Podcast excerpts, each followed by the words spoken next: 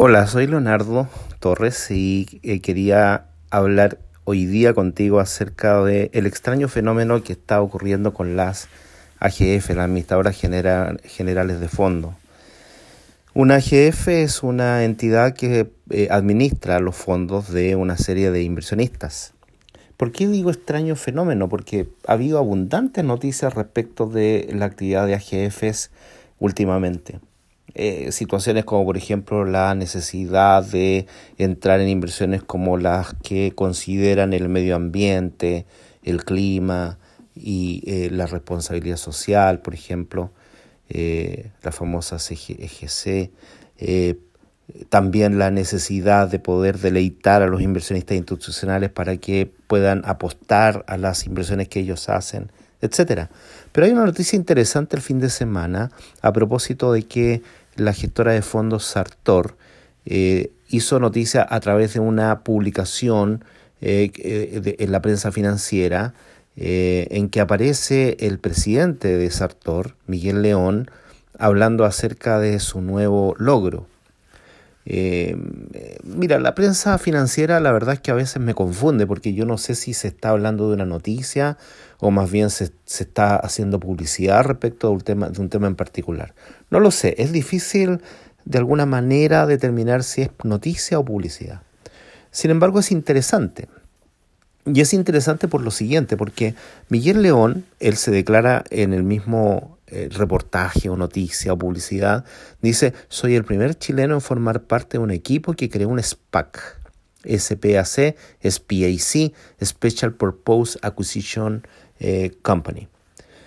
Fíjate que ese concepto, Special Purpose Acquisition Company, era desconocido acá en Chile hasta ahora que Miguel León lo nombra. Y dice, bueno, la verdad es que yo con otros dos socios norteamericanos eh, generamos un, un, SPAC. Este SPAC eh, básicamente tiene el propósito de poder generar una incorporación en la bolsa de alguna empresa interesante, de una empresa que a nosotros nos interese como inversores o como gestores más bien, ¿no? Y efectivamente Miguel León eh, nos aproxima entonces a este concepto un poco anglófono, enrevesado, complejo, que es lo usual en los mercados financieros, que se llena de eh, algoritmos y de cuestiones un poco eh, enrevesadas de alguna manera, precisamente por esas razones que me interesa comentar contigo esto para clarificar el asunto y ver cómo esto impacta a nuestra profesión contable y de auditoría. Te explico en qué consiste un SPAC.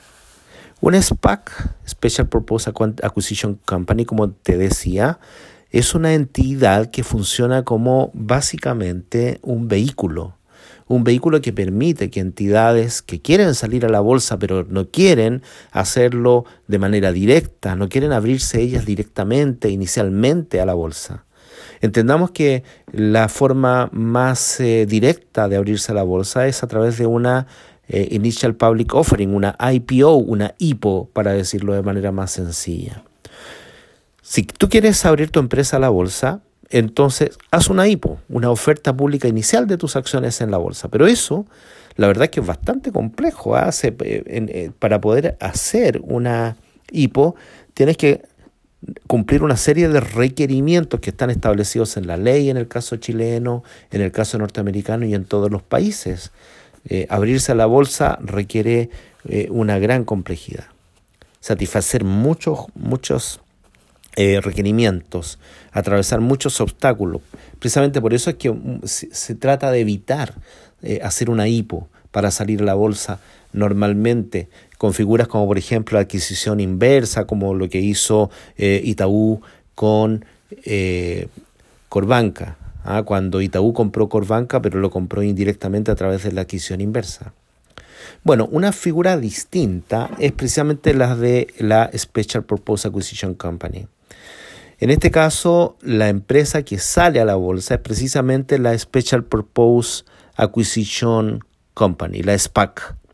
Esta SPAC sale a la bolsa eh, y una vez que ya salió a la bolsa, una vez que se hizo la IPO de la SPAC, eh, se fusiona con una empresa que quiere salir a la bolsa. De tal manera que en esta fusión, en donde tal vez eh, la SPAC ya va a dejar de existir y lo que va a quedar es sencillamente la empresa comprada, se logra que esta última empresa se abra a la bolsa. ¿Te das cuenta? Es decir, es una forma de abrirse a la bolsa sin pasar por una hipo, para decirlo en términos bien sencillos. Ahora, evidentemente, eh, bueno, esta es una forma de hacerlo que ya está autorizado en Norteamérica, eh, pero evidentemente esto deriva en algunas cuestiones que son importantes para la profesión de auditoría y contabilidad y para las empresas en general para que se comprenda ciertos temas que te voy a explicar a continuación. Supongamos que tu empresa quiere abrirse a la bolsa en Norteamérica.